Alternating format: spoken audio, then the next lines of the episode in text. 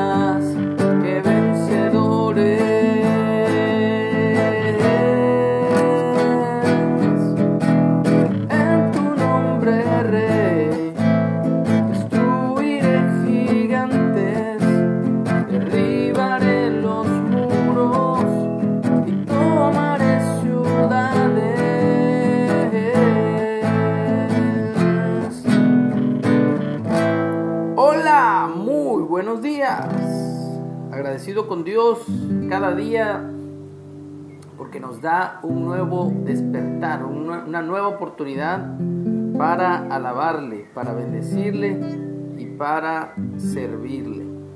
Damos gracias a Dios por su palabra.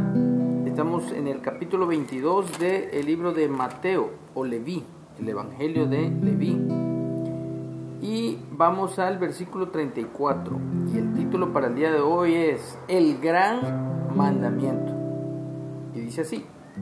Entonces los fariseos, oyendo que había hecho callar a los saduceos, se juntaron a una. Y uno de ellos, intérprete de la ley, preguntó por tentarle, diciendo, Maestro, ¿cuál es el gran mandamiento en la ley? Yeshua o Jesús le dijo, amarás al Señor tu Dios con todo tu corazón y con toda tu alma y con toda tu mente. Este es el primero y grande mandamiento. Y el segundo es semejante. Amarás a tu prójimo como a ti mismo.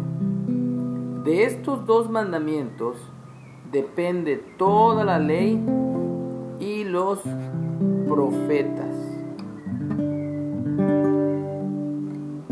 Me tomó mucho tiempo el lograr entender que lo que aquí está diciendo Jesús es prácticamente un resumen de los diez mandamientos.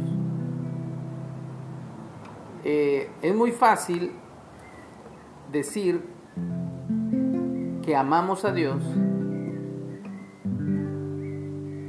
que amamos al prójimo.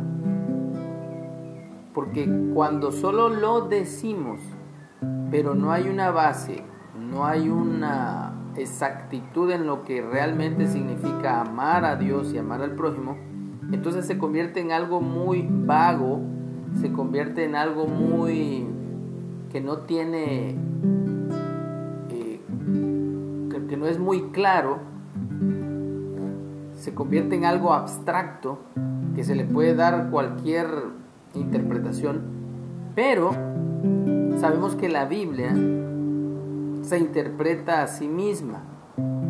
Cualquiera puede darle la interpretación que quiera, pero no por eso no, no, no por eso podemos decir que es correcto. Por eso cualquiera puede manipular la Biblia.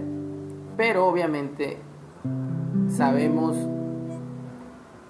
los que ya en cierta manera Dios nos ha mostrado esta gran verdad de que la Biblia se interpreta a sí misma y que desde Génesis hasta Apocalipsis es una misma línea de pensamiento, que no hay sombra de variación en Dios ni en su palabra. Entonces aquí pudiéramos decir que cualquiera puede interpretar a su manera lo que Jesús está diciendo, pero la Biblia, la palabra de Dios se interpreta así sola. Nos vamos a al libro de Éxodo, al tiempo donde Dios le dio al pueblo de Israel por medio de Moisés los diez mandamientos.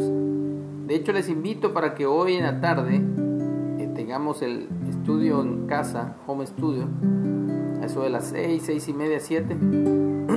y hoy vamos a ver precisamente Éxodo 20, los diez mandamientos. Y ahí está precisamente la verdadera interpretación de lo que Jesús o Yeshua está diciendo.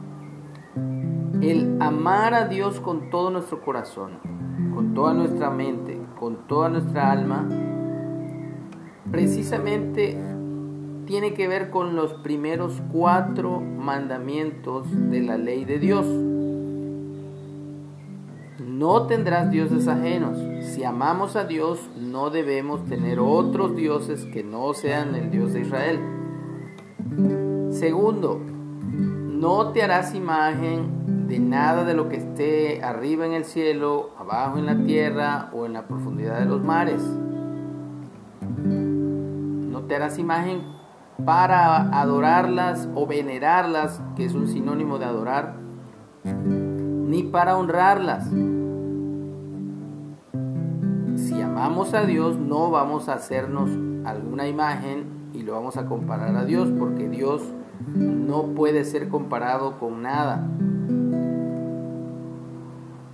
Tercero, no tomes el nombre de Jehová o de Yahweh o del gran yo soy, del Dios de Israel, no tomes su nombre para hablar vanidad.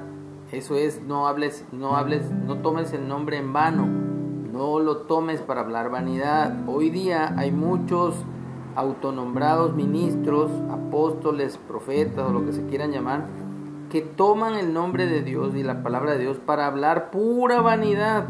Llevan muchos años hablando vanidad y lo peor es que nada de lo que dicen se cumple. Cuarto, acuérdate del día de reposo para santificarlo, para apartarlo. Entonces, en esos cuatro primeros mandamientos está directamente la interpretación de cómo es y qué es amar a Dios.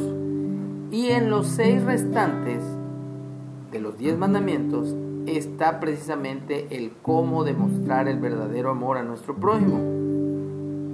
No le mientas a tu prójimo, no le trates de, no te trates de acostar con su esposa, no adulterarás, no fornicarás, es decir, no estés teniendo relaciones sexuales con alguien que no es tu esposo o tu esposa o tu...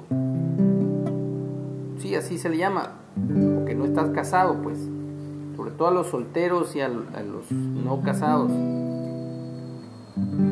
No eh, codicies